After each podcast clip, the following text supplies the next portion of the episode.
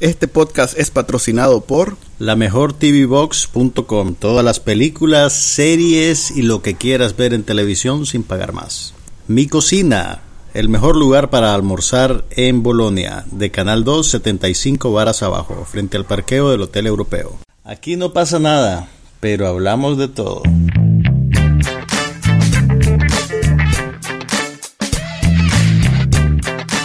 Podcast sobre cine, TV, tecnología y todo lo demás.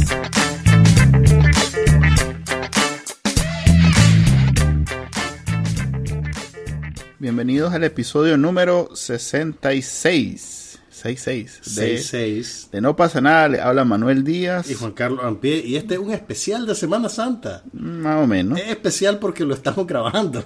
Eh, en realidad el último episodio fue el 22 de marzo. Eh, y no estamos tan mal. eh, creo que son dos semanas. Tres semanas, probablemente. Mm. No, dos semanas. Alguien que sepa sumar y restar que nos No, comente no cuántas. pues.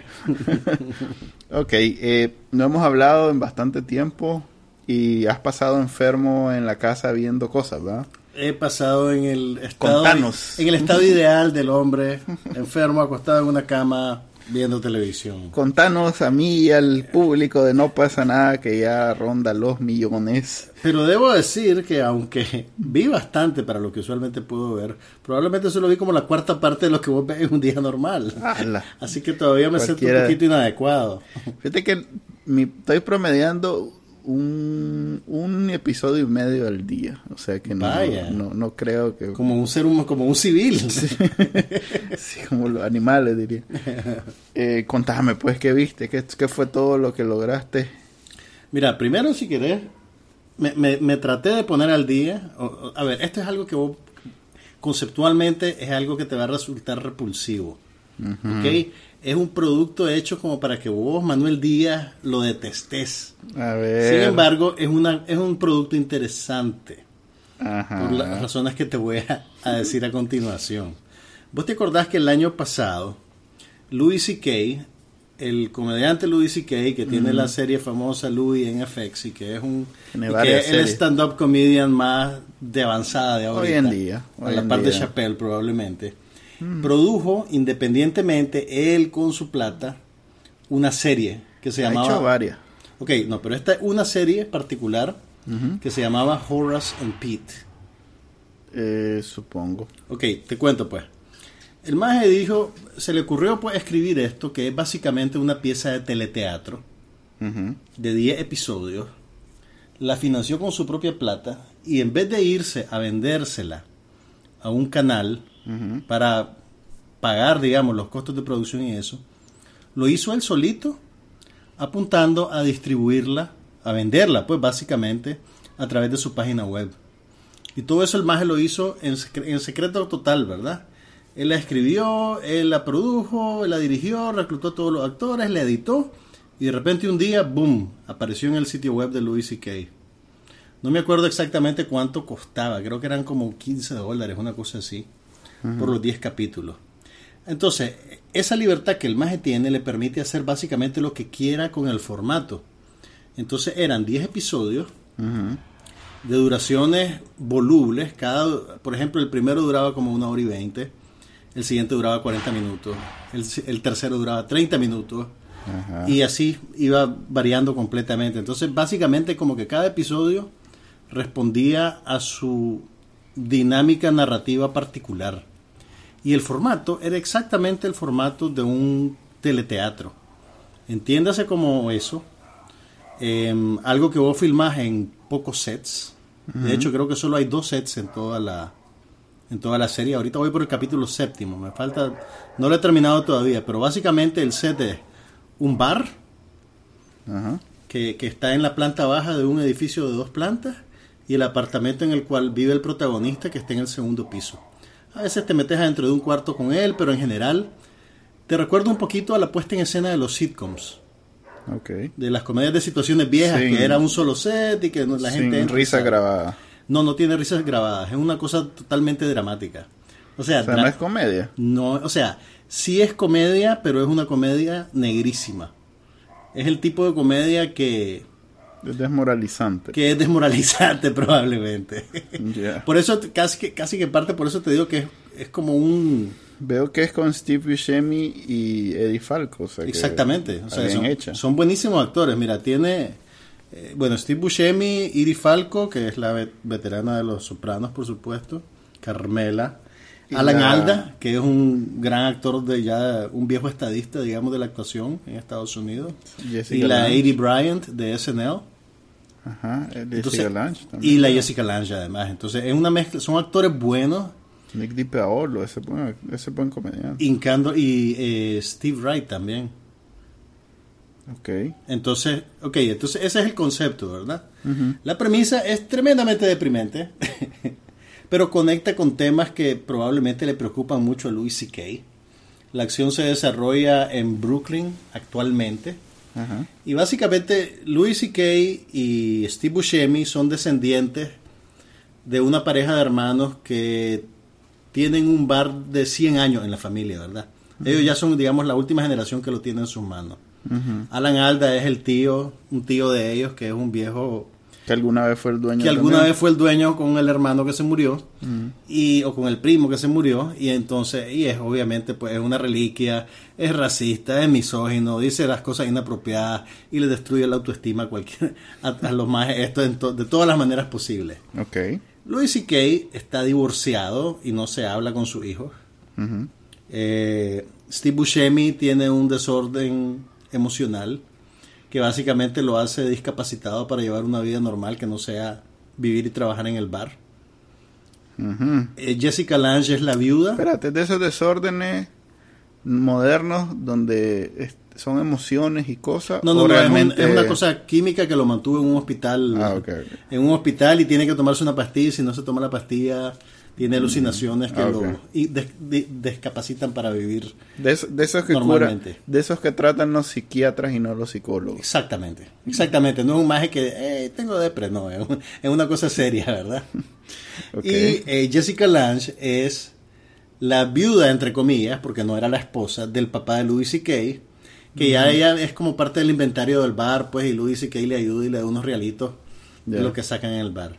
La Falco es la hermana que se separó de ese mundo en, algún, en alguna medida y que ahora está en campaña de que vendan el bar, de que cierren el bar y de que vendan el edificio porque ahora Brooklyn con ese proceso de gentrificación, no sé si esa es la palabra en español, pero bueno, ese proceso, vos sabés, en el que se especula que todo se vuelve un centro comercial carísimo, llegan a vivir los hipsters y toda esa, esa cuestión. Sí. El edificio ese que era un bar modestísimo es ahora valiosísimo por el espacio que ocupa.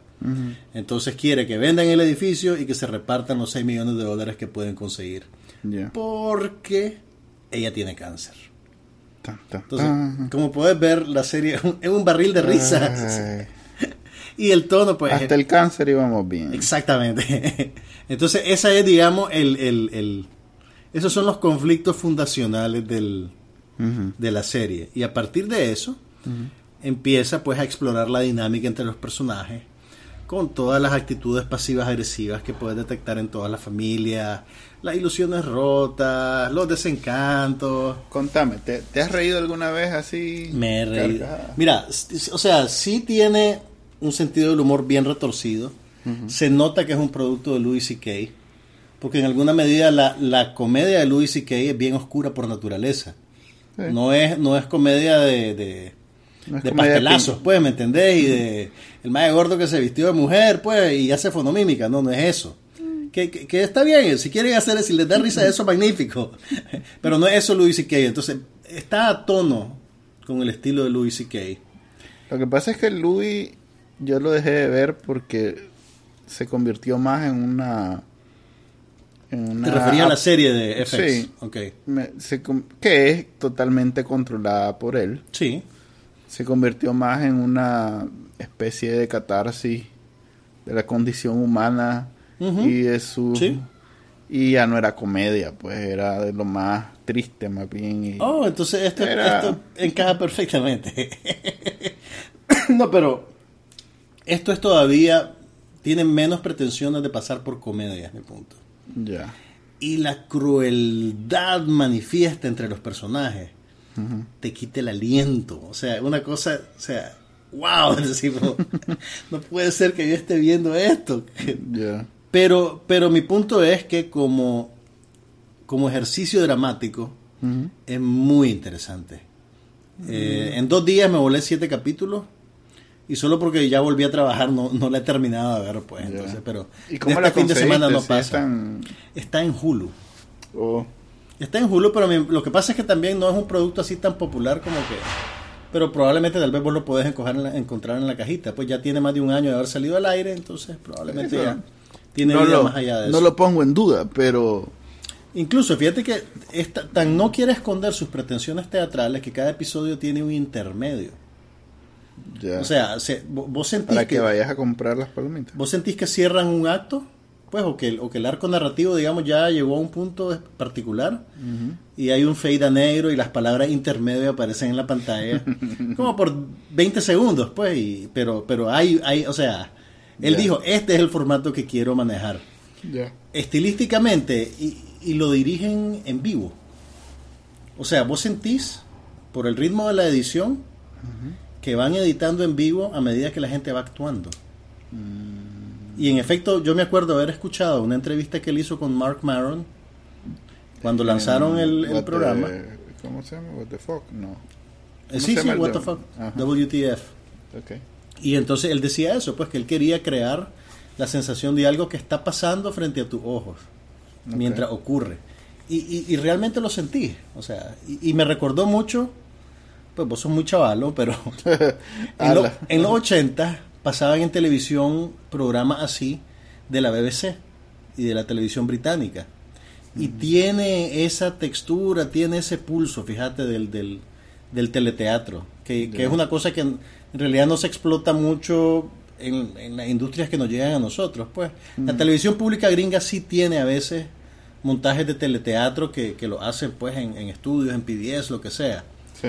pero realmente un formato desfasado, digamos. Entonces es bien interesante ver a un artista como este Maje, que es evidentemente talentoso, experimentando con una forma que ya no es favorecida por el mercado y utilizando las herramientas de la tecnología para hacerla viable. Ahora, no creo que haya sido comercialmente viable para él, No, y, y él es productor ejecutivo como de cinco shows. pero se sacó la espinita, ¿me experimentales, entendés? Sí. Eh, Es definitivamente un, un- un ejercicio experimental, pero como pieza de teatro es súper interesante. Pues, Y est- esto te lo digo sin haber visto las últimas, los últimos cuatro capítulos que suman como dos horas y media de, de, contenido.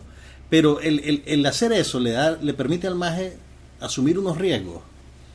Riesgos entendidos como cosas que retan la concepción comercial de lo que debe ser una serie de televisión de un comediante de este calibre. O sea, es bien explícita en, en, en el lenguaje, en hablar de situaciones Bueno, sexuales. pero HBO eh, No, no, pero- no le va a ganar nunca a HBO. No, pero lo, que te quiero decir, pero es, al decir explícita quiero decir es más adulta en su acercamiento a esos temas, porque en la serie de HBO hay algo, por así decirlo, como de sensacionalismo, ¿me entendés? Que vos decís, voy a romper esta... Depende cuál. Ok, pero por ejemplo en Juego de Tronos, pues, ¿me entendés? Sí, pero estaba pensando en, en, en En Girls o en Ok. Puede ser, esas series puede ser equivalente a eso. sí. Pero por ejemplo, este maje hace algo bien interesante en el tercer capítulo. O sea, vos ves los primeros dos capítulos y ya entendés cómo es el formato. Ya entendés qué es lo que pasa, ¿verdad? Ya entendés la dinámica de los personajes. Y de repente el tercer capítulo empieza con un close-up de una mujer que no has visto antes. Vos la podés identificar porque es la actriz Laurie Mel- Mel- Metcalf, la que salía en Roseanne. Ella era una de las amigas o la hermana de Roseanne en, el sitcom este famoso de los 80 y los 90. Y en Estados Unidos tiene una carrera sustancial como actriz de teatro. Pero entonces, después de que vos viste ya pues un teleteatro, dos capítulos, ya sabes la forma de lo que viene. El tercer capítulo empieza con un close-up de ella, hablando en primera persona. Vos no sabes quién es ella, no sabes cuál es su relación con los otros personajes, siquiera si tiene una relación con los otros personajes. Y te cuenta una anécdota de su vida íntima durante... Desagradable. ¿Ah? Bueno, eh, de matices sexuales y la toma dura como 12 minutos. Y a los 12 minutos, por fin hay un corte a una reacción de un personaje que está sentado con ella. Y entonces ahí pues ya las pistas que más o menos vas conectando, las terminan de, de- de- terminas de entender quién es y por qué está diciendo lo que está diciendo. Pero la franqueza con que te lo dicen y la, y la forma en que lo presenta, eh, te mueve el piso por lo, por lo poco familiar que estamos con ese tipo de libertades, pues, ¿me entendés? Ya. Y, y es bien interesante. No te la recomendaría a vos porque yo sé que no es el tipo de cosas que, Claro. que verías, pero Ahora la veo. ahora la vas solo por joderme. Solo por joder. y por decirme, saber que no sirve. Está deprimente. Sí, esa es la idea. Pues si, mi- si logra dar risa, o sea, hay risas, pero no son risas jaja. Pues, ¿me entendés? Son, son más bien de esas risas que, que te mortifican y que sí. ¡Ay, no! mejor no reírse. Sí, que te si te reís, te sentís mal por haberte reído. Por cierto, para que te des una idea, Lori Metcalf, es la mamá de Sheldon en Big Bang Theory. Oh, ok. Ok, ahí tienes una referencia más mundana. Eh. Bueno, ok. no eh, tengo nada que decir al no respecto. tenés nada que decir al respecto. Bueno, también hay un especial nuevo, un stand-up de Louis C.K., que es su primera producción original para Netflix. Lo liberaron hoy. Netflix está bien agresivo con los stand-up. Y ahí tienen dos de Chappelle. Eh, tiene el de, El de la, la Amy Schumer. El de la Amy Schumer que no fue aparentemente ¿Lo viste? muy... No, pero Yo sé, lo vi que, sé que no fue bueno. Está bien, pues, pero es, es lo mismo que ya le hemos visto antes, pues te digo. No me... Que siempre tienen que ser diferentes. Sí. Los stand-up, de hecho, son un- una especie de, de prueba para los comediantes, porque una vez que lo hacen, no pueden repetir esas bromas en sus Sí. shows. Entonces tienen que empezar de cero nuevamente. A ir construyendo en cada presentación Sí. su broma y sus chistes. Eh, recientemente descubrí en, en uno de los addons de la caja un, un apartado solo de stand-up. Solo stand-ups. Entonces he estado viendo el suave algunos que no conozco, pues. Lo que pasa es que siempre he sido fan, incluso he ido a algunos eh, en Estados Unidos, pero pero no conozco a la nueva camada. Pues me quedé, o sea, el de Dave Chappelle lo voy a ver y me llama la atención, pero hay un montón de gente nueva que no, no, no sé cómo son, pues. De hecho, los últimos que he visto ha sido los de Louis C.K. porque pues ha sido como el más grande. Sí. Bueno, eh, ahí está eso, pues si lo quieren ver está en Hulu o bien en la cajita. Rastreno en la cajita mágica de Manuel Díaz. En mejortvbox.com. Eh, por cierto, eh, a propósito de series oscuras y difíciles de encontrar, ¿Terminaste de ver Legion? creo que voy al día. no Pero ya sé. terminó. Ah, ya terminó. Ya terminó, eran ocho capítulos. Te habrías dado cuenta si viste el capítulo final. Yo creo que no lo has visto. Ah, pues no lo he visto. No lo- bueno, hablemos después de eso. ¿Qué es lo que ibas a Lo que pasa es que estoy acumulando demasiado, por lo mismo que te digo, que solo veo como un capítulo y medio al día. Y en Semana Santa te vas a despapallar. No, fíjate que voy a pasear con una familia y ahí no voy a poder ver televisión. O sea que más bien me voy a quedar corto. Eh, ¿Qué te iba a decir? Mira, he estado viendo lo mismo ya que ya hemos hablado, o sea que tal The vez no sería. The Expanse. eh, está muy buena The Americans. Muy, muy, muy, muy buena. New Girl dicen que es la última temporada y como es la comedia, Pero ya terminó. la- O sea, ya, la temporada ya acabó y no han dicho si es la última última. No han dicho si es la última última y tengo entendido que le falta como dos episodios uno tal vez. Este, otra que tal vez es la última temporada también es Elementary, o sea que la estoy viendo. Eso va a ser muy duro para vos. Sí. No, en realidad que me, me dolió mucho más que Sherlock dicen que definitivamente no vuelven a hacer Mm. otra.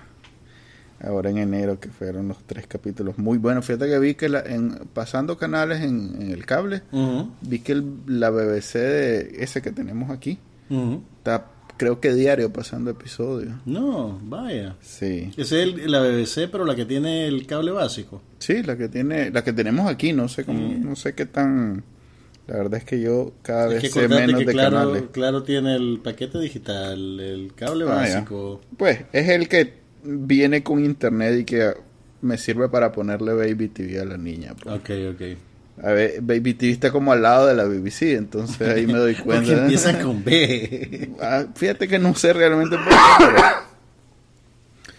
O- hoy empieza Archer, para los que les gusta la, la mejor comedia de FX, debo decirlo.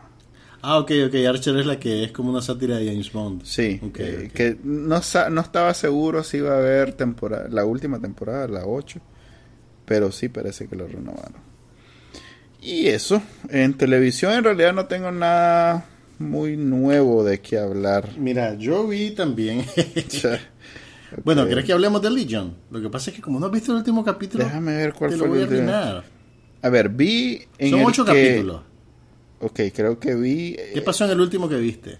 Sí, ya sé que ahorita estoy viendo en Track TV que, que el que vi fue el 7 y el que me falta es el 8. Ah, ok, entonces te falta el cierre. Me falta el 7. Te puedo adelantar algo, sí. Sin haber terminado de ver Luke Cage, que yo sé que es tu referente.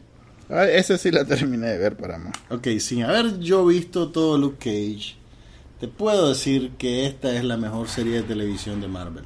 No, hombre. La mejor. No has visto la segunda temporada de No. Daredevil. La mejor. O sea, te lo, o sea no te lo ¿No has digo, visto The Punisher? No te lo digo solo en desarrollo dramático, te lo digo en, Ah, en calidad integral del producto y creatividad. ah, Sí, oh, en serio. ah. En serio, mae. The Punisher en, Daredevil 2 eh, es, es en realidad... Es al punto que al maje le van a hacer su propio sin haber tenido intenciones de hacerlo. Me va a hacer ver Daredevil 2. La que sí Pero no, no, va- pero, o no- sea, no lo- importa si la ve o no la ve, es Ajá. esta chanchada que terminé de ver, ¿cómo se llama? Iron Fist. Iron Fist. sí. Pero mira, bueno, para, para los que siguen Legion ya han de saber que han confirmado que se va a producir una segunda temporada.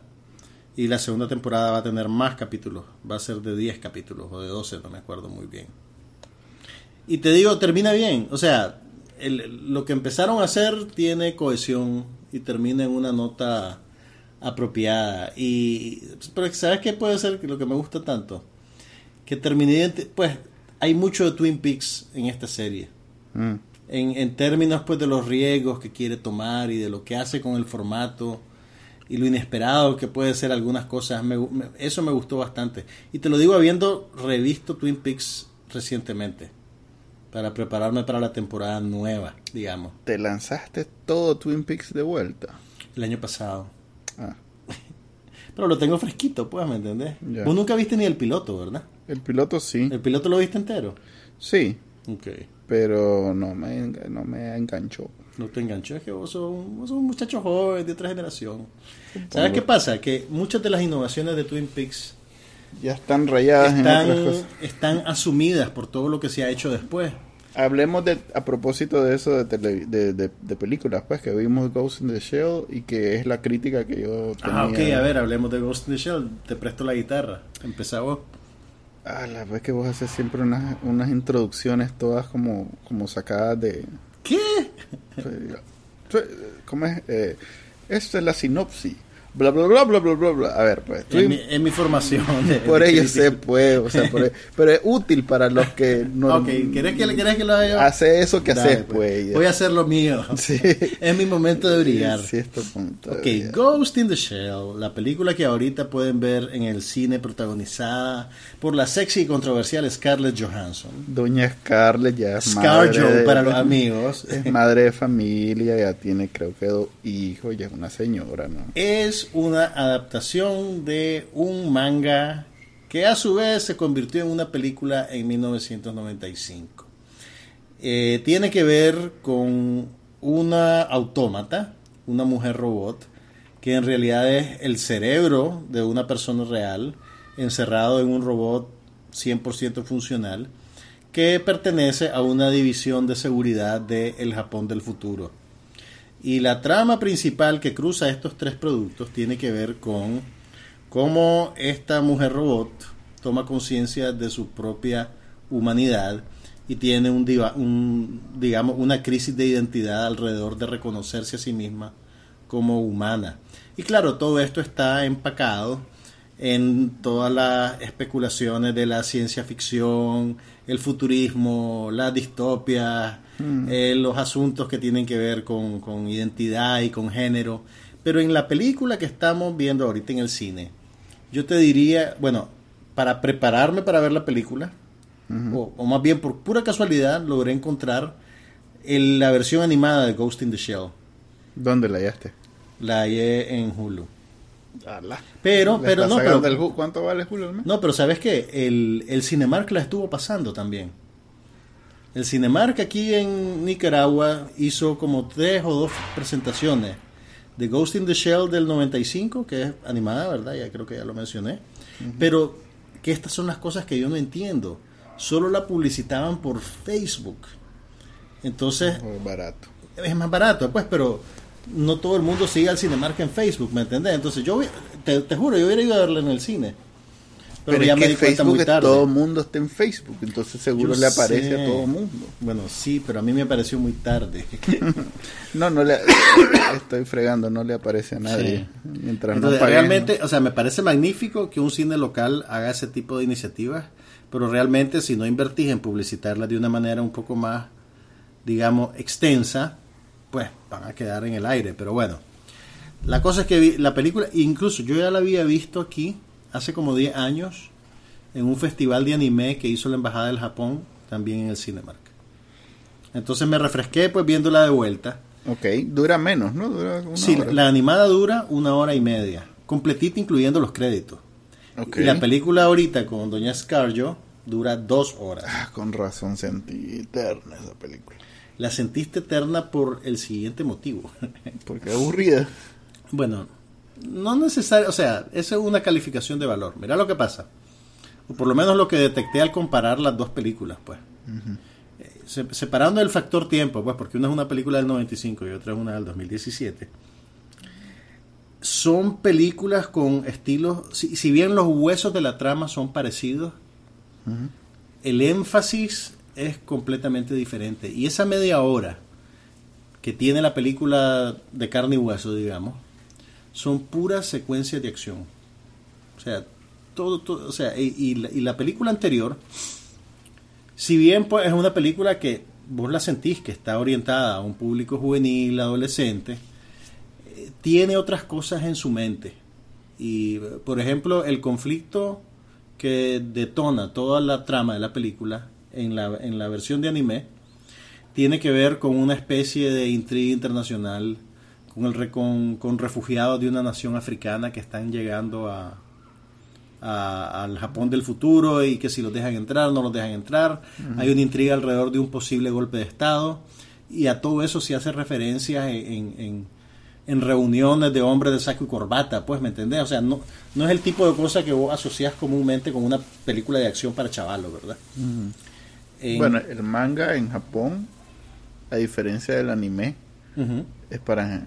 Sí, es también para adultos, pues. Entonces eso lo notas ahí, pues, ¿me entendés? Notas otra, otra especie de preocupaciones que van más allá de, de, de la acción, digamos, o de distraerte con acción. En, en la película nueva, el, el detonante ti- te- te- ya te tira a un momento posterior de la trama en la cual alguien está matando a los científicos del laboratorio donde hicieron a la... Ya la contaste. Esa es la premisa, no, no es un gran Ok. spoiler realmente. Entonces, vos ves como ellos, ¿verdad? No, no estoy de acuerdo que esa es la razón por la que sentí que fue eterno. No, espérate, no he terminado. Ah, ok. Bueno, La explicación de por qué fue eterna se está haciendo se eterna. está haciendo eterna. Sí. yay. Dale. Ok, bueno, es eterna porque en el fondo, todas esas escenas de acción que te metieron, esa media hora de escenas de acción que te metieron, realmente no aportan nada a la trama. Son una digresión, son una distracción, ¿me entendés? Podrías tener una historia similar, o sea, podrías tener la misma historia con menos metraje.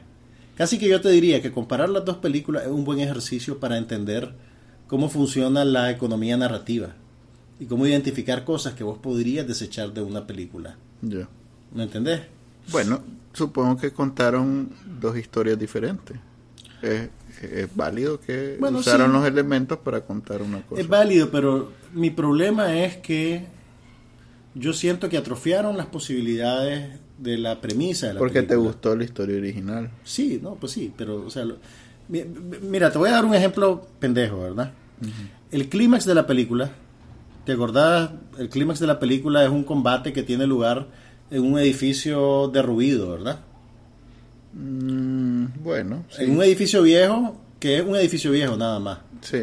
En la, peli- en la, en el- la versión animada es un edificio viejo, pero vos podés notar en el en el en las paredes que tie- todas las paredes tienen relieves sobre el- la evolución de la vida en la Tierra.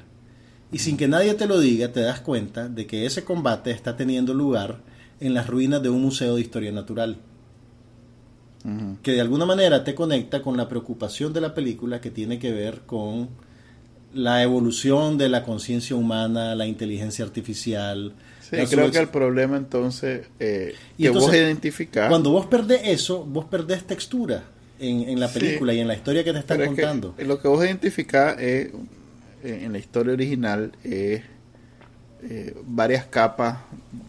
De significado. Sí, Sí, o sea, vos- pero es una historia mucho más sofisticada. Exactamente. Y que no está apta para todo público. pues. exa- sí, sí, exactamente. O sea, yo estoy Sí, claro que esto todo esto es probablemente por hubiera, diseño. pro- probablemente hubiera sido más interesante, pero dudo mucho que hubiera sido lo suficientemente interesante como para mejorar.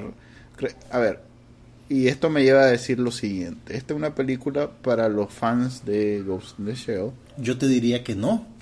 O por lo Yo menos. te diría que es más bien una película para la gente que no conoce Ghost in the Shell. Porque los fans de Ghost in the Shell Mira. han vivido con esa historia durante más de 20 años. Pero es han que visto todas las películas animadas. Pero es que vos estás pensando en la calidad de la historia y yo estoy pensando en, en hacer realidad. Es como cuando yo fui a, cuando yo vi la película en WA.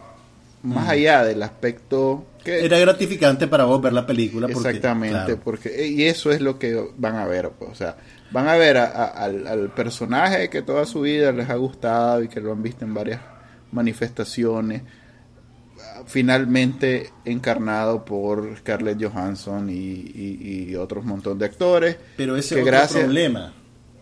Pero eso es lo que realmente vende esta película. O sea, Sí, el único, no, la única, la película no le fue bien en la taquilla tampoco. Entonces, si ese porque no hay intento, tantos fans tampoco, es como los pitufos, o sea, no, no todo Pero el mundo es fan de los pitufos. Velo de esta manera. La versión animada salió en el 95. Ujú. Creo que el manga lo publicaron en algún momento de los 80. No me acuerdo exactamente cuándo.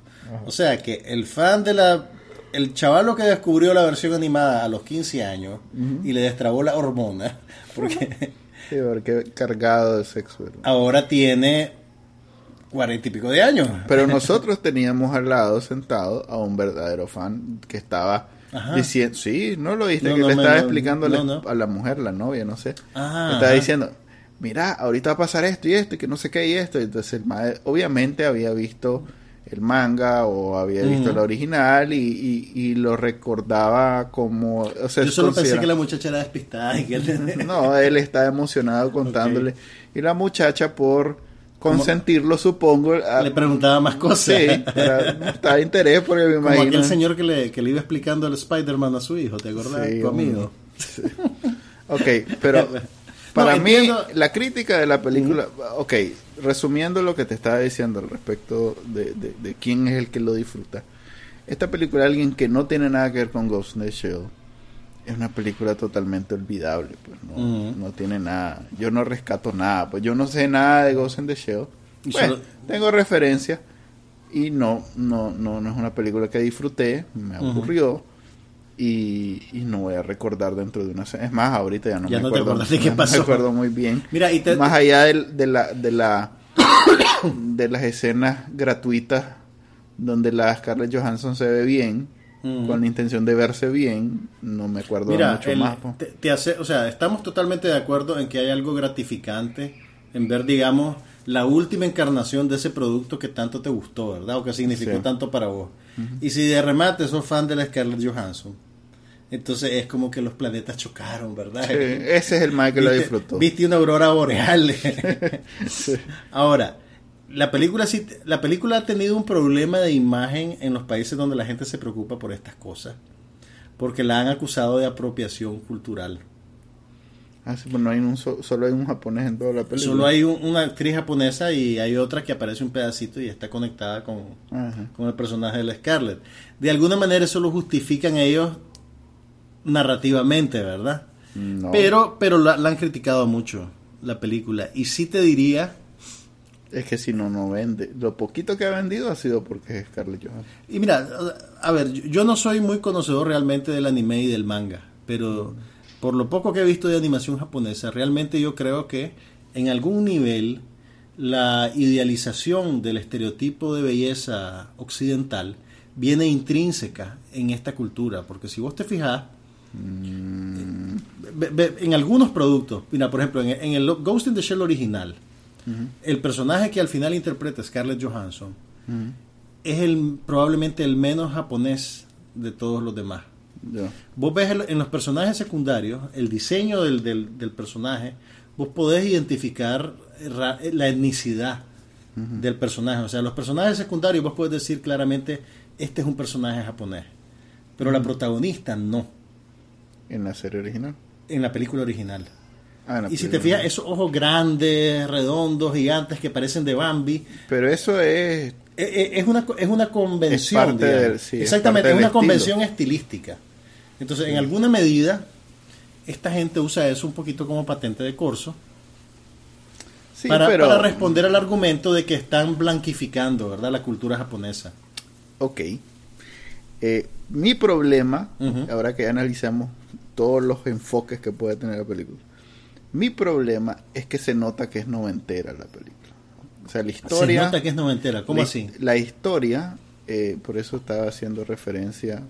Por eso me acordé cuando me dijiste que Twin Peaks probablemente eh, lo he visto por influencia en otras En otras series. cosas. Entonces, Esta película ha influenciado en efecto un montón de películas futuristas sí. y ciencia ficción y todo lo demás. Y, eh, Pero, pero, si la vol- si volvés al producto original, que en este caso es, Ujú. es la esta versión que acaba de salir, eh, si bien es el futuro, es notorio que es el futuro de los 90 o es el incluso de 80. los 80, es el de Sí. Blade Runner. Por eso, es notorio. Sí, totalmente. Eh, y, y para alguien que consume mucha ciencia ficción, es demasiado familiar. Sí, no, No no, te da es- nada nuevo. No me, eh, o sea, yo veo The Expanse más por eh, la sensación de, oye, mira, el futuro está, o sea, eso sí está cargado de un montón de cosas Por que no se me han ocurrido nunca y que me, me, me Y que te parecen resultan novedosas. plausibles cuando te las presentan. Plausibles, me parecen interesantes, me parecen ocurrentes, me parece un- una, una gran creación, pues, imaginaria. Vaya. O sea, ciencia ficción bien hecha. a hacer ver The Expanse. Mira, por lo menos la primera temporada vale la pena. O sea que verlo. está en Netflix también. Entonces, Ah, si, no tienen la cajita mágica y tienen Netflix, la pueden mágica. ver. Ahí está. Ok. Ahora, hay otra cosa en Ghost in the Shell que Fíjate que ahorita que lo decís, he visto que The Expanse tiene el logo de Space, un otro canal que está aquí en Space es el Nicaragua. que era el Sci-Fi Channel. Ah, ya no se llama Sci-Fi. Ya no se llama Sci-Fi. Ahora se llama Space. No te creo. Estoy casi seguro. Ah, no sé. Pero bueno, ajá, ajá. Pues, Está también en el cable, debería de Space, aparecer ahí. Debería aparecer en el Space, Ok, de- ok, que ese ok. que salen, claro. pues, para- Mira, hay algo que tiene Ghost in the Shell, la película nueva, y que también viene de la película vieja y que probablemente viene del manga. ¿Qué? La objetificación flagrante de Scarlett Johansson. Si te fijas, es el único personaje Que que tiene esa, esa armadura que hace parecer que está desnuda. Pero se justifica porque es la única que es totalmente robótica. Entonces, Hmm. Es todo plástico. Creo que el, adolescente hormonal que hay en vos. suave. Es más, el, el, el, hermano, por decirlo así, es igual, sale igual de desnudo, solo que a nadie le interesa ver los tucos de maniquí. Ya- Pero no sale sexualizado. Porque La es una Scarlett- versión anterior. La Scarlett sale súper sexualizada. Sí, y está, no, está bien, bien. yo entiendo que es parte del... del, del- del- Está bien, pues sí. ¿Cómo que se llama Estamos eso? hablando de una cultura que se está... Incluso, fíjate que... Pero mira qué curioso cómo funciona la mojigatería de Occidente. Ajá. En la Bueno, versión- no, si estamos hablando de mojigatería, Oíme, chele, Japón oíme. se lleva el premio. Oíme, oíme el ¿Has visto no, pero- pornografía japonesa? No, no puedo No se puede. es es- es No, pero- censurada. no, no, no, no. En los años 60 y los años 70, los grandes estudios japoneses como Toho y, Sho- y Sochiku como la crisis de los teatros fue mundial, ¿verdad? Entonces empezaron a producir películas baratas con alto contenido erótico y sexual y le llamaban pink movies, películas Sí. rosadas. He escuchado Entonces sí exi- o sea, no, no sé si califican como pornografía. Pero igual no deberían creo, ser censuradas. Pero eran películas atrevidas. Y hay películas, como por ejemplo las películas negras de Seijin Suzuki, que son bastante francas. Y las de Nagisa Shima. Lo que te quiero decir es que en, en la pornografía japonesa Ajá. todo está... Por lo menos la que, la que vos has visto. No, eh, la, toda porque es prohibido. En realidad puede ir preso. ese, ese va a ser un episodio muy especial de No pasa nada. No se Díaz puede ver, Y no su colección puede- de pornografía japonesa. No se puede ver, está en los mosaicos, en todo No, pero mira. lo- lo que- Es más, lo puedes pasar en televisión abierta a cualquier Manuel, creo, no que, ve. creo que vos lo veías en algún cable pirata porque el vecino tenía parabólica y, y la estática te jugaba una mala pasada. Pero mira, no, lo que te quiero decir es lo siguiente. En la versión animada, Mm, a ver, el, el, el antagonista, por decirlo entre comillas, con el cual la Vengadora del Futuro eventualmente se encuentra y al final entiende sus motivos, es presentado, ok, estamos claros que es un hacker que es una conciencia y que no tiene un cuerpo definido, ¿verdad? Pero en la película animada es, toma el cuerpo de una robot femenina y que también, al igual que la Scarlett Johansson en esta película nueva, está desnuda. O más bien, está literalmente desnuda, porque el personaje de la Scarlett Johansson lo que tiene es como una armadura Sí, que, un traje que simula el, cuerpo desnudo, ¿verdad? Sí. Esta está desnuda de verdad. y, y en su proceso de fundirse con el otro personaje, tenés una representación de, de, de, de- de- a ver cómo es la palabra correcta, tenés eh, una cuestión de matices lésbicos, gráficamente. Y además, yo- sé que no, no, no, no veas como monja. No, y no solo eso, y en algún nivel la película juega con la idea de la vo- volatilidad del género, porque tenés el cuerpo de la robot femenina hablando con voz masculina indistintivamente. Entonces te dice una línea como mujer, te dice una línea como hombre, pero es el mismo ser, digamos, ¿me entendés? Entonces, esa idea que en el noven- que ellos ya la explotaron en el 95 y la metieron en el tejido de su trama, que encajaría, digamos, ahora con la mayor sensibilidad que hay hacia temas que tienen que ver con diversidad sexual, con la identidad de género y esas cosas, esta película lo filtra. Lo filtra y te lo convierte, y te convierte esa relación Porque son distracciones No. a una historia un poco más básica que... Sí, exactamente. O sea, para hacerla más básica, menos ofensiva y que pueda presentarse en todos estos mercados, especialmente China. le filtran toda esa textura Mira, si vos y lo- convierten esa relación que era tan particular y tan complicada y tan de avanzada y lo convierten en un romance heteronormativo. Donde tenés a la muchacha, el muchacho, Así debe ser, así debe ser. Si no, no entras ni a Ay, China, ni a ni a. Indonesia, ni a... A ver, a propósito de películas, Entonces, cer- cerramos sí el Ghost in the Shell. dale, cerrarlo. Si yo ya dije lo que iba a decir. Ese es nuestro paquete con Ghost in the Shell. Sí. Y debo para decir- Mí, para mí el problema es...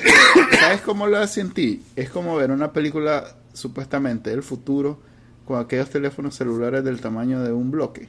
Ajá. Así sentí. Solo le faltaba el, el, el zipper al disfraz de, la, de la. Es más, para, para más algunas series futuristas, Mm, Con menos presupuesto. sí, o sea, yo veo... Que no vos ves la puerta por que se abre. corre- no, tampoco. pues. Pero digamos, eh, por decir algo, Battlestar Galactica, Ujú. que es una serie algo vieja, se mantiene. Pues. O sea, yo la veo ahorita y sigo sintiendo que está hablando del futuro y que se desarrolla en el futuro. Esta, a pesar de todo fue muy bien, los efectos son realmente impresionantes, la- los hologramas, eso en los edificios. Que eso vienen de Blade Runner. Me imagino, pues, pero te estoy hablando que hasta Pero, con o sea, todos esos ah, recursos, ¿Te pareció que era una película sí, barata? era, no, no barata, pero sí o sea, el fu- Decepcionante. El, futuro de hace 20 años. Ahora, mira, eh, un, un detalle particular en la película, en esta película, esa ciudad futurista está casi desierta. nunca Supongo ves no- mucha extras- gente. Los extras no, no daba para tanto. Exactamente, no, pero fíjate que en la, en la versión animada, Es que porque solo los dibujan. no, yo sé, pero mi punto es el siguiente. En la versión animada vos sentís que es una ciudad humana, ¿me entendés? Que es una ciudad llena de gente, que tiene vida, que están pasando otras cosas, además de la historia que estás viendo. Y fíjate que incluso, y, y, o sea, obviamente, pues la animación en sí misma trae un componente humano e imperfecto que yo te diría que te transmite en algún nivel humanidad, pues más allá de, de lo que puede hacer una computadora. A la mitad de la película animada hay una secuencia que dura como tres minutos, donde lo único que estás oyendo es una canción coral, pues un, un coro de niños, creo, porque suenan como voces infantiles. Lamentablemente no te la subtitulan la canción, entonces no sabes realmente qué dicen. Pero eh, todos esos dos minutos, tres minutos, están ilustrados con vistas de la ciudad en su, en su vida normal, ¿me entendés? En su vida diaria. En la película, primero no existen dos minutos de contemplación, probablemente no existen 10 minutos de 10 segundos de contemplación, No, diez sí. Pero agarran la canción, agarran la canción y la ponen al principio de los créditos finales. Mm, Quedé con la curiosidad de, de- pero fíjate bien lo que eso te dice del tratamiento de la historia y del, y del producto, pues realmente, o sea, esta película como tiene que estarte creando estímulos constantes para mantener al público interesado, o digamos pues que ese es el, el- el formato actual, no tiene tiempo para detenerse dos minutos a contemplar a la humanidad en movimiento, que es, digamos, la preocupación final del, del- de, de la historia original, digamos, pues de esa manera. Esa, esa comparación me pareció interesante.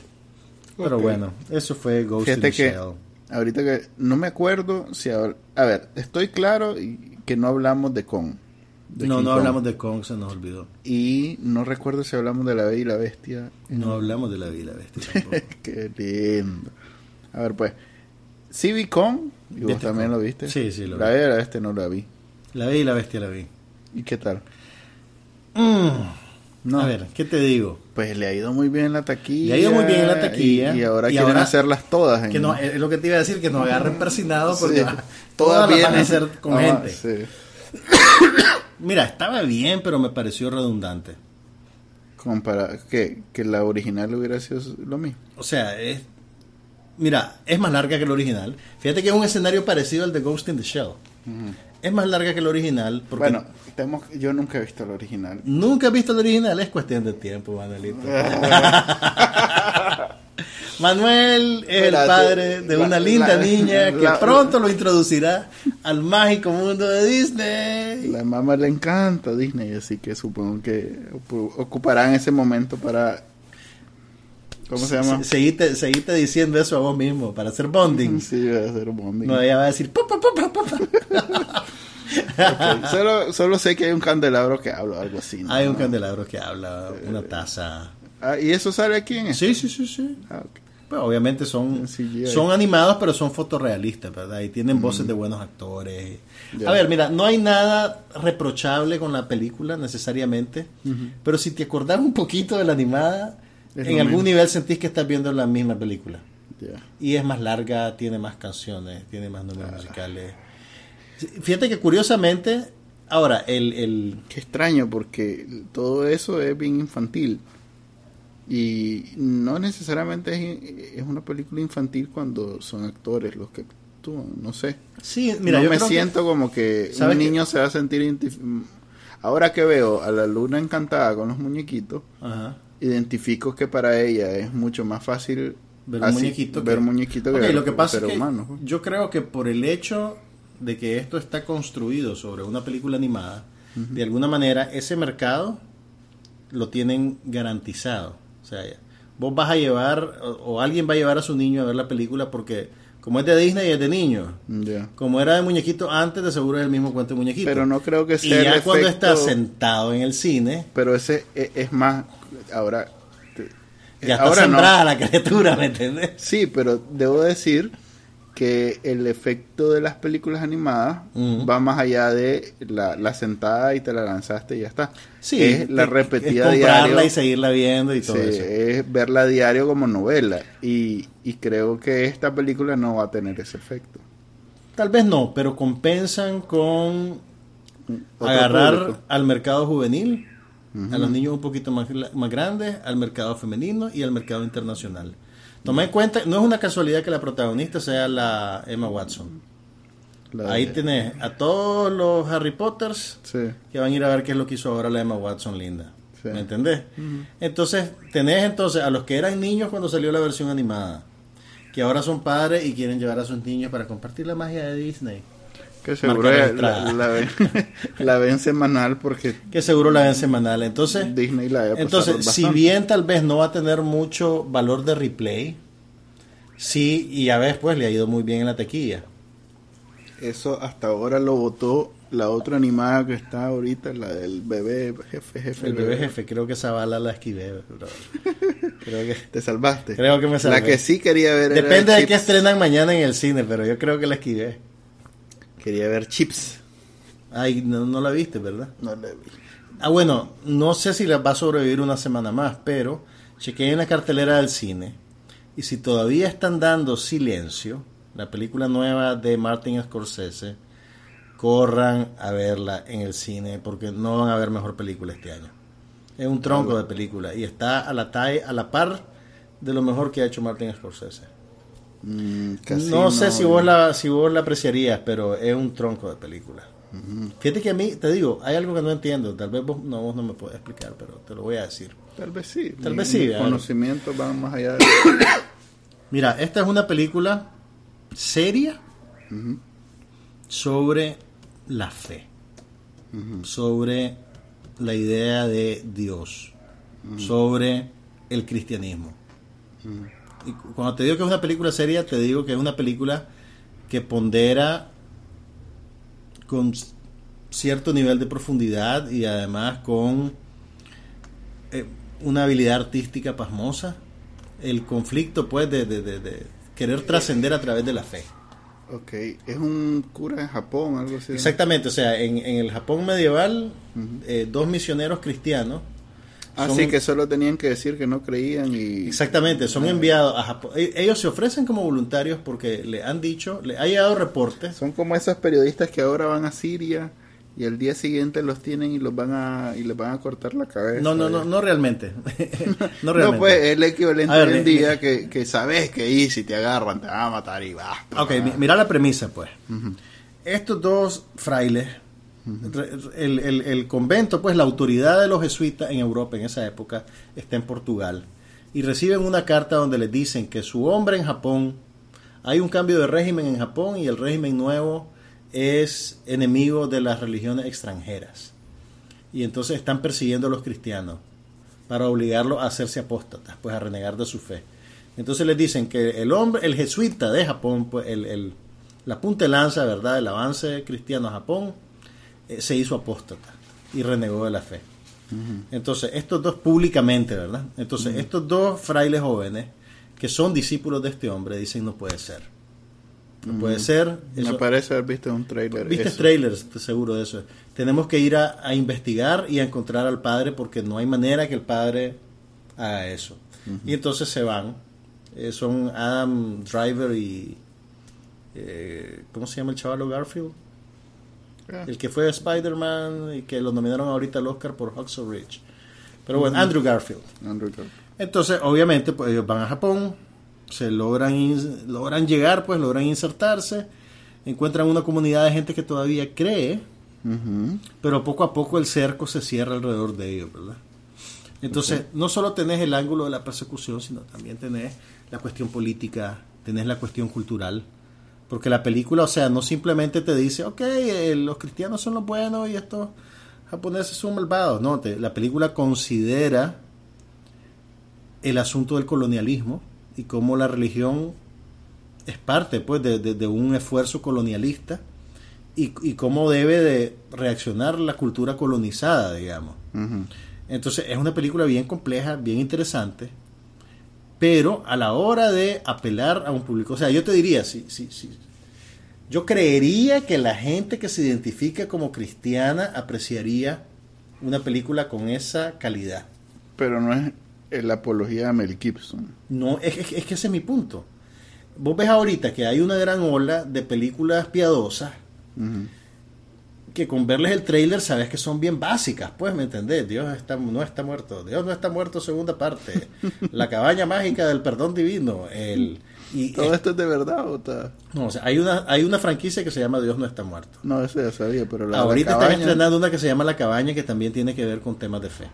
Ya. A esa ta- tal vez estoy siendo Mi- facilista, pues, porque realmente ni el trailer la he visto, pero ya con ver el tagline que le pusieron al póster, yo dije, mm, ¿sabes qué, Chile? Creo que no, pues. Y la de Mel Gibson, por ejemplo, también es una película eh, burdamente, es, es burda, digamos, en su evangelización. Su, su, su esfuerzo evangelizador es burdo. Creo que esa es la, la- la manera correcta de decirlo. Entonces, obviamente, pues eh, le- estás apelando a un mercado que no admite duda y que lo que quiere es solo que reafirmen la eminente bondad o la eminente validez de su manera de profesar la fe y de su punto de vista. Ok. Pero esta otra manera de ponderarlo y de presentarlo, creo yo que le hace más honor a las complejidades del ejercicio de la fe en el mundo real. Y es una cosa mucho más interesante y más rica. Entonces, o sea, probablemente sí sé por qué esta película no tiene éxito, pero no deja de frustrarme que tenemos una gran película de un gran director y pasa de noche. Es que juega con temas que no se juegan. hombre. No juega. No juega para vos porque para vos es un tema intelectual. La- para la gente no es un tema intelectual. La, la fe y en general la espiritualidad no es un tema este, intelectual. Con que le introduzcas un elemento intelectual, ya estás Ya jugando, ya es irrespetuoso. Ay, Dios mío. Sí, hombre. Es como el fútbol. Dios, ¿por qué?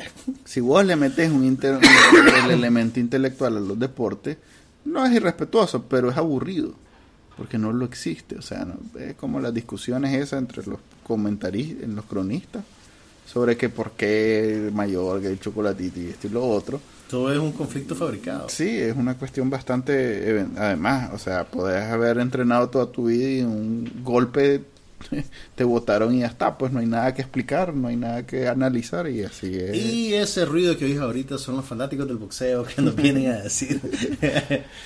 Hombre, entonces, Pero bueno, mira. si, si voy al cine mañana, que quiero ir, Ajá. es mi día. Mañana es tu día, ok. mañana es mi día. Estoy entre chips. ¿Y cómo se llama eso? Silencio. Silencio. Ok, yo te diría lo siguiente. Ajá.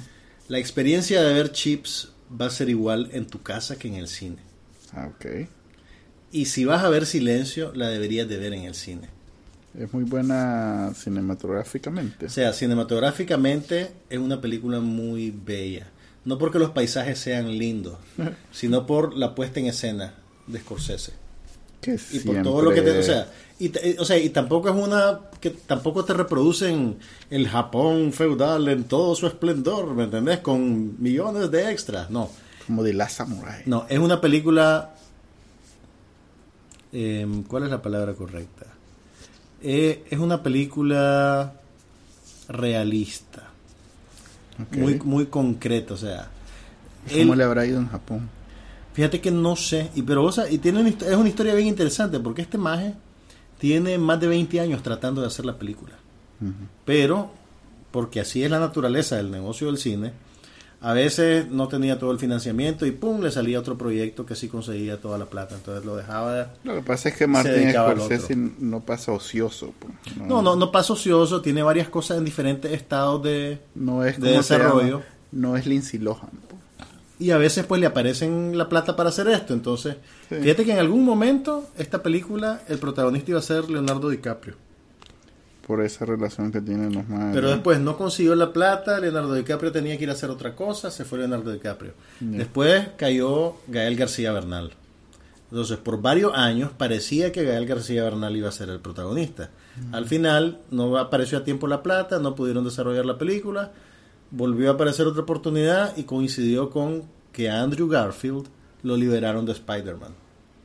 Entonces ahora sí sabemos por qué Andrew Garfield no podía terminar la trilogía de Spider-Man que le cancelaron. Eh, ¿Vos crees que Había algo montaña- mejor para reservado para él. ¿Vos crees que la montaña de reales que le ofrece No. Sony por hacer Spider-Man va? Yo sé que esa montaña de reales le permitió hacer esta película por una bolsa de maní, pues, un arrocito cocido, pues, No, aprovechando no. que estaban en Japón. No creo que una película de Martin Scorsese haya sido así. Le verdad. pagaron con arrocito cocido, chele. Sí. Uh, sí. Créeme que sí.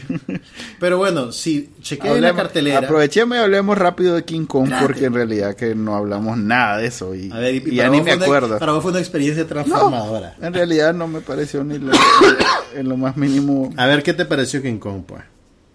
Ya ni me acuerdo, no fregué. bueno, me pareció mucho mejor que la que hizo ¿Te, con Jack te Black. gustó más que la de Peter Jackson? Uh, sí. Eh, Peter Jackson, recordame qué ha hecho en su vida. El que- Señor de los Anillos. Ah, ok, entonces sí, es mucho mejor que la película que hizo Peter Jackson en hace 10 años, algo así. Y esos que hoy viniendo son los fanáticos del Señor de los Anillos, que vienen detrás de los fanáticos del boxeo, que vienen detrás de la señora Beata a cachimbiarnos. Ninguno de esos, oye, bueno, no. Debo decir que en 40 mil más que escuchan esto debe haber más de alguno fan de todo eso. Entonces, mira, a mí me... A ver, ¿qué te puedo decir? Me gustó el principio de la película. El, el- la reconstrucción de la época tenía una cualidad intencionalmente caricaturesca Ujú, que me recordaba las películas de monstruos japonesas, las de los kaiju. Ok, Y, y- y cuando la película se comportaba como una película de monstruos, me parecía que era exitosa en lo que se proponía. Sí, yo, yo igual siento que eh, eh, es, eh, en efecto es exitosa eh, en hacerte sentir ah, Sí, en, una fábrica cuando te asquean y es, esas una cosas. es una fábrica de pesadillas Es una Todo- fábrica- es una todo lo que sale ahí eh, Pero el problema que tiene es que primero hay demasiados personajes. Los eh, personajes... eso me pareció bueno ¿Eso no te molestó? no es que eh, así se balancea más sobre todo porque sale Sam Jackson en Pero, o sea, mira, por ejemplo, pero lo, lo que pasa, yo más bien lo veo como un desbalance, porque entonces tenemos un montón de personajes. Estás acostumbrado vos a protagonistas Hay unos que son más interesantes que otros. Por ejemplo, lo- el muchacho y la muchacha no son interesantes no son interesantes del todo. pero por eso mismo Y a pesar de que son buenos actores, que lo hemos visto en otras películas haciendo cosas buenas, la Brie Larson se ganó un Oscar por Room, Tom Hiddleston tiene un montón de películas buenas, otras no tan buenas, pero es Loki de Marvel, Sí. dale eso, concedele eso, ¿verdad? Y cada vez que aparece en la pantalla, es como que te va a hacer un power nap. En cambio, John Goodman es de los mejores personajes de la película ya paga muy poco y de repente hay momentos en que desaparece de la película y no sabes qué se hizo. Y de repente ya aparece como a la media hora, ah, ya está John Goodman, ya está vivo todavía. pero el que se roba la película Es Toby Kebbell. sí Y él era el verdad, o sea, él era el, el legítimo protagonista de la película. Y vos ya sabes lo que les pasa. Eh, no. eh, vos decís Sam Jackson. no. Toby yo Kebbell, digo- el militar que Sí, John C. en su familia pues. y eso. Exacto. No, no, no es John C. Riley. Yo estaba pensando en John C. Reilly. No, se llama Toby Kebbell.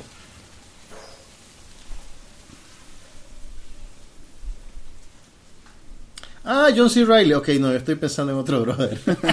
Por eso, pero mira, John C. Riley es un poquito como John Goodman. Funcionan como Sí. alivio cómico, funciona... John Goodman es más el villano de la pieza, pues. Pero son actores de reparto con una personalidad súper Todos definida. son actores de reparto. Yo creo que King Kong es el protagonista. en todo caso. Probablemente. Pero, o sea, mira, me divertí en una buena parte de la película, ya al final ya mi atención estaba diluida, pues. Cuando desapareció el personaje que a mí más me interesaba, ¿Qué fue? que fue el, el militar este que te digo, que lo interpreta este maje que salía en Black Mirror. Estoy casi seguro que se llama Toby Kebbell. Sí. Sí, ese maje. Mm. Ok. Ese maje era el que tenía el arco dramático más interesante. Más allá de la tenía- personalidad, pues, y eso. No, no me pareció a mí. Es más, me gustó más el, el Slipko, el chavalo. O sea, para mí, los que se robaron el, el show fueron John C. Reilly el veterano, y el más chavalo, el Slipko. Thomas Mann se llama. Ya. Sí. Y Entonces, la pues, interacción entre ellos estuvo mucho mejor que... es una es una película más regular, pues te diría yo. Me, me entretuve una parte de ella y ya después le perdí bastante el interés. Y ahorita me cuesta acordarme de mucho. Eh, ¿Qué te pareció como franquicia que la quieren unir con el... eh, eh, Con eso, por Godzilla. ejemplo, sí, eso, por ejemplo, yo no me acuerdo de ese Godzilla. ¿No te acordás de nada de, De ese Godzilla? nada, fíjate que ¿No me... te acordás que salía Brian Cranston? No, no me ¿Y la Juliette Binoche? No me acuerdo absolutamente nada. Mira, ese Godzilla tenía también un protagonista nulo. O sea, que, que no te acordás del más, pero... O sea, la película Pero no sí me acuerdo, fue... ¿ah? es el Godzilla Ah, que empieza en con unos terremotos en Japón Sí. y que después se viene cruzando el Pacífico y llega Solo a San Francisco Solo y me hay una acuerdo escena de en la el Golden escena, Gate. solo me acuerdo de la escena cuando vuelve a la casa Ajá, y está todo derrumbado. ajá, ajá. Solo de eso me acuerdo. Ok, ese, ese es ese Godzilla. Mm, Ahora, que quieran juntarlos y hacer como un Kaiju Universe, whatever. Pues dale, chele, o sea, sí. O sea, yo te digo- tu juego. espérate, me quiero acordar quién era la muchacha de esa película. Ay. Anda a buscarla, a buscarla. Sí, hombre. Porque la muchacha era más interesante que el muchacho. El muchacho era una nulidad. El muchacho. Debe haber un término técnico, vos que sos.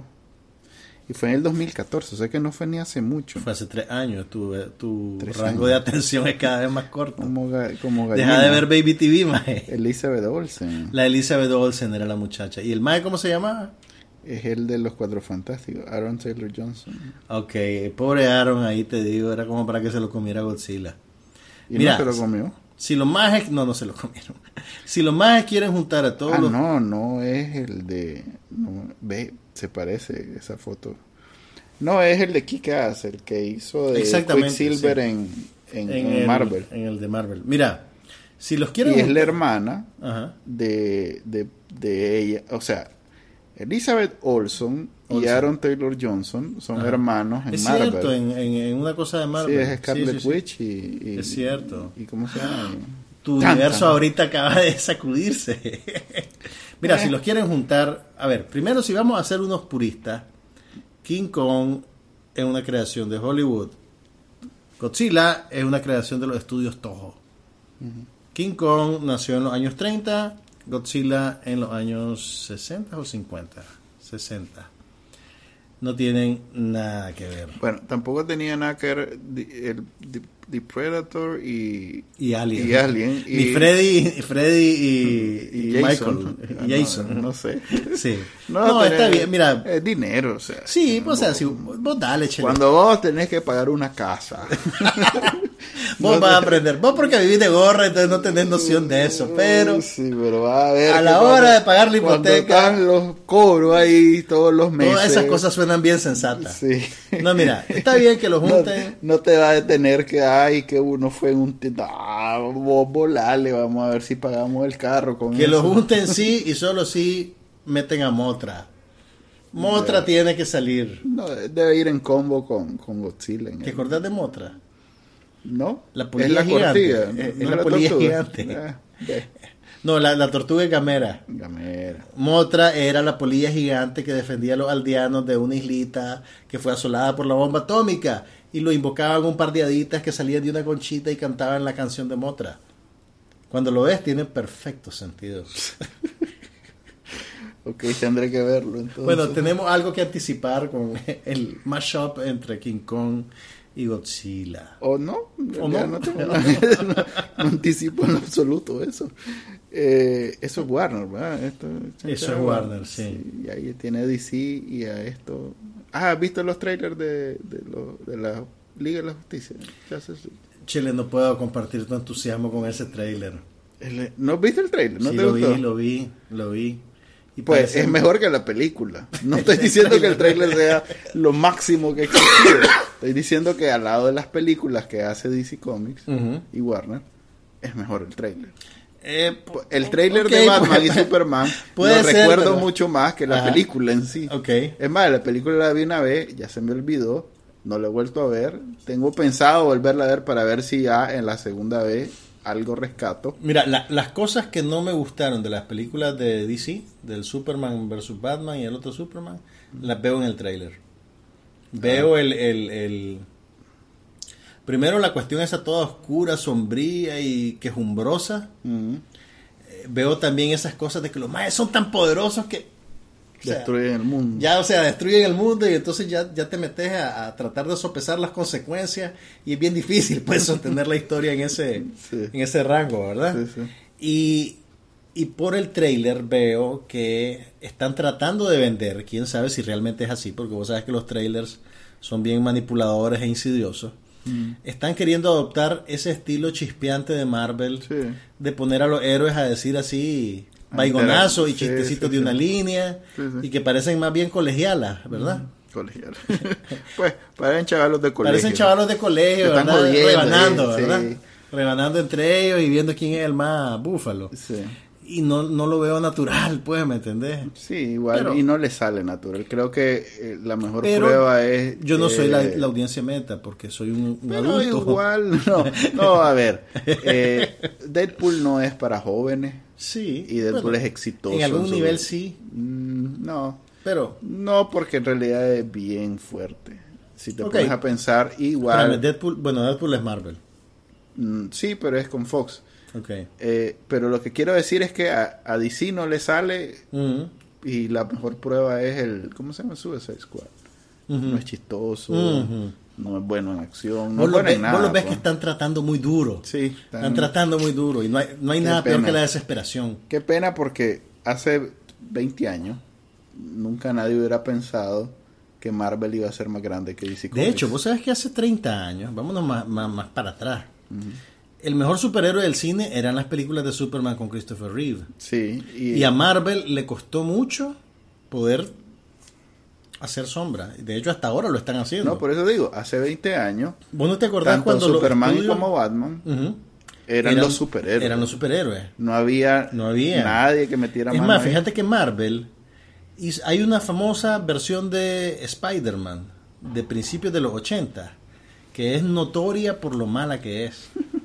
Y, Y hacia- también hay una de los cuatro y a- fantásticos. ex- esa es a principios de los 90 que era tan barata que la hicieron los estudios Troma. Los estudios Troma eran Son unos más. Los de la, cosa del pantano, Sí, Toxic, que- Swamp, Toxic se llamaba. Ah, El monstruo tóxico del pantano. Sí, sí, sí, eran- Esos majes hicieron una versión de los Cuatro Fantásticos que era nivel el ahí show de, salió el, el- el- el- el show de CD Marty Croft, pues, ¿me entendés? Entonces, ve- ve- qué curioso, ¿verdad? Cómo la vida da vuelta. Disney. Disney y sus reales. Entonces, Manuelín. En eso quedamos, pues. en eso quedamos, pues te voy a guardar un par de series más que vi, Chele, para la próxima. Ah, ¿Qué Y la- viste? Dale, comentarlo. No, vi eh, Shots Fired. Uh, Es una serie nueva que la produjo Gina Prince by the Wood. Esta maje, mira qué interesante. ¿Te acordás de una comedia romántica que se llamaba Love and Basketball? eh, ¿No? Ok, esta mujer hizo un romance de, de una pareja negra que se llama Love and Basketball. Ah, ok, entonces sí me acuerdo. Y hace como cuatro años hizo un melodrama sobre una cantante que se enamora de un policía que se llama Behind the Lights. Que son, peli o sea, son películas de género, pero son películas muy bien hechas en lo que son. Ok. Entonces esta maje con esos dos títulos ganó tracción en la industria y ahora estrenó una serie que se llama Shots Fired, que trata sobre la investigación de un par de asesinatos teñidos de racismo, eh, que se inspira un poco pues en todo este problema de Black Lives Matter, pero revierten las razas, digamos. Entonces tienen un caso de un policía negro que mata a un muchacho blanco y mandan a investigar, ¿verdad? Entonces, obviamente, pues los fiscales le asignan el caso a un muchacho negro y la investigadora también es negra y entonces al revertir, digamos, la raza eh, está, digamos, Eh, explorando desde otra arista pues el, el- el problema racial de Estados Unidos. Entonces, eh, eh, vi los primeros dos capítulos. Es interesante. Es interesante, está un poquito en la vena de American Crime. No American Crime Story, American Crime. En que está ponderando, digamos, una cosa que puede ser un poco noticiosa, puede ser sensacionalista, pero lo pretende hacer con algún grado de, de seriedad. Yeah. Pero en otro nivel también es una cosa melodramática, ¿verdad? Porque la, la investigadora es una magia que no anda aguantando verga ya y se tira sus tragos Yeah. y le, y es, le como tira... la, es como la serie J-Lo que renovaron, yo no sé por qué. Ay, la que hace con Ray Liora. Sí. No, no la vi. No, ni la. Pero Igual. mira, eh, es- ah, Mira, o sea, vos ves cuando están recurriendo a fórmula, ¿verdad? Para hacerlo comercial y atractivo, pero lo hacen con cierto nivel de dignidad que, que- que hace que el producto funcione. ok. Ahí Eh, trata de verla si podés, si no. chance. No, ok, no voy a ni. Luego, eh, supongo que después de Semana Santa. No, hemos- pudimos hablar de tecnología, pero han pasado cosas. en el Ah, mundo sobre el. S6, el ¿Ah? S8 que sacó. El Samsung. teléfono de Samsung, el servicio de televisión de YouTube. Ah, parece bastante experimental todo. Pues sí, pues, pero ahí, ahí lo vamos a platicar otro día. Bueno, episodio 66. Cumplimos cumpliendo, compañero.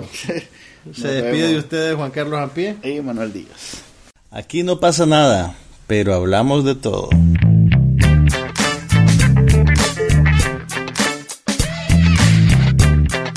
Un podcast sobre cine, TV, tecnología y todo lo demás.